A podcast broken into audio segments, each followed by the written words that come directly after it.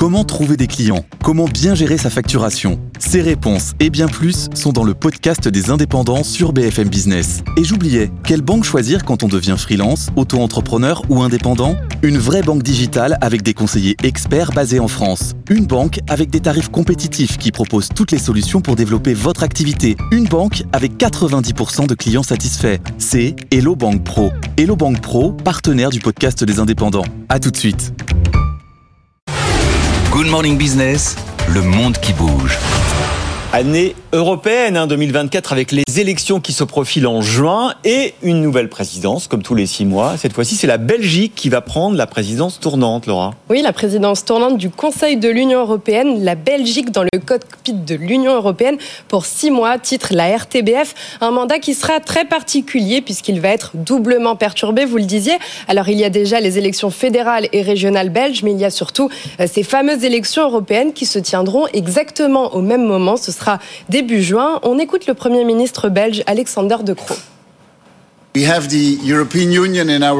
Nous avons l'Union européenne dans notre ADN. La capitale de l'Union européenne est ici. Beaucoup d'institutions européennes sont ici. S'il y a un pays qui représente la diversité et la dynamique de l'Union, je pense que c'est la Belgique. Seulement voilà, avec ces élections européennes, la présidence belge sera donc très courte. Il n'y aura que 2-3 mois pour faire avancer les dossiers.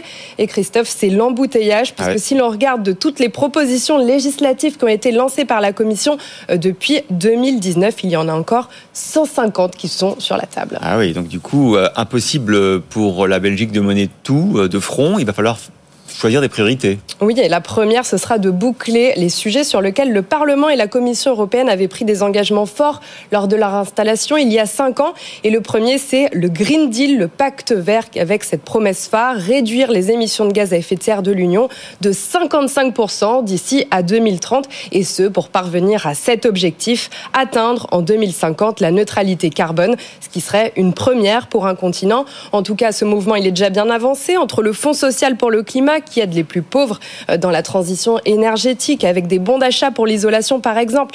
Mais il y a aussi euh, la réforme du marché carbone avec un système euh, d'échange de quotas d'émissions qui a été pris. Mais il y a encore de nombreux dossiers essentiels qui sont en suspens.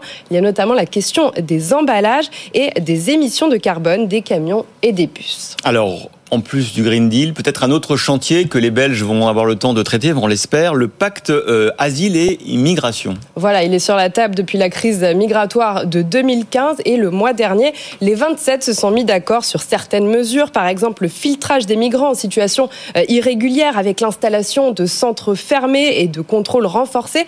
Des relocalisations de demandeurs d'asile seront aussi imposées au pays pour ceux qui sont, pour aider les pays qui sont en première ligne, l'Italie, la Grèce et l'Espagne.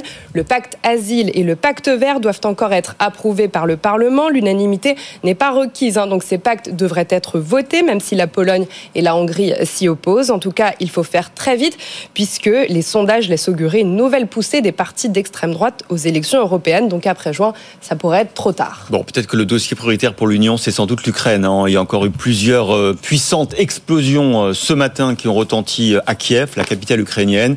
Est-ce que l'Occident euh, va laisser tomber les Ukrainiens face euh, à l'avancée des Russes? C'est évidemment la question, et notamment le nerf de la guerre, c'est-à-dire l'argent européen. Euh, oui, tout à fait. donc le premier test de l'année pour la Belgique, ce sera un sommet sur cette question, vous le disiez, sur le budget et l'aide à l'Ukraine. Ce sera donc début février, et les discussions, elles s'annoncent très tendues avec la Hongrie qui freine des quatre fers. On le sait, le Premier ministre Viktor Orban qui s'oppose au soutien de 50 milliards d'euros sur quatre ans qui a été promis à Kiev. Le mois dernier, il discutait des négociations d'adhésion avec l'Ukraine. Écoutez Victor Orban. Nous avons posé sept conditions préalables et selon l'évaluation de la Commission, trois des sept ne sont pas remplies. Il n'y a donc aucune raison de discuter de quoi que ce soit puisque les conditions préalables n'ont pas été remplies.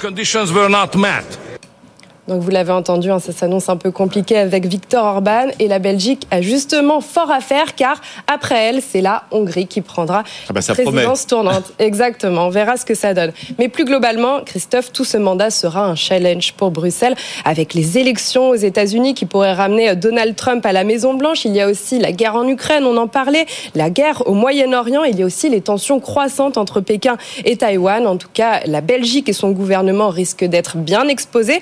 Le libéral Alexander De Croo veut en tout cas en profiter, car comme je vous le disais, la Belgique a en juin ses élections régionales et fédérales. Son parti est en chute libre dans les sondages.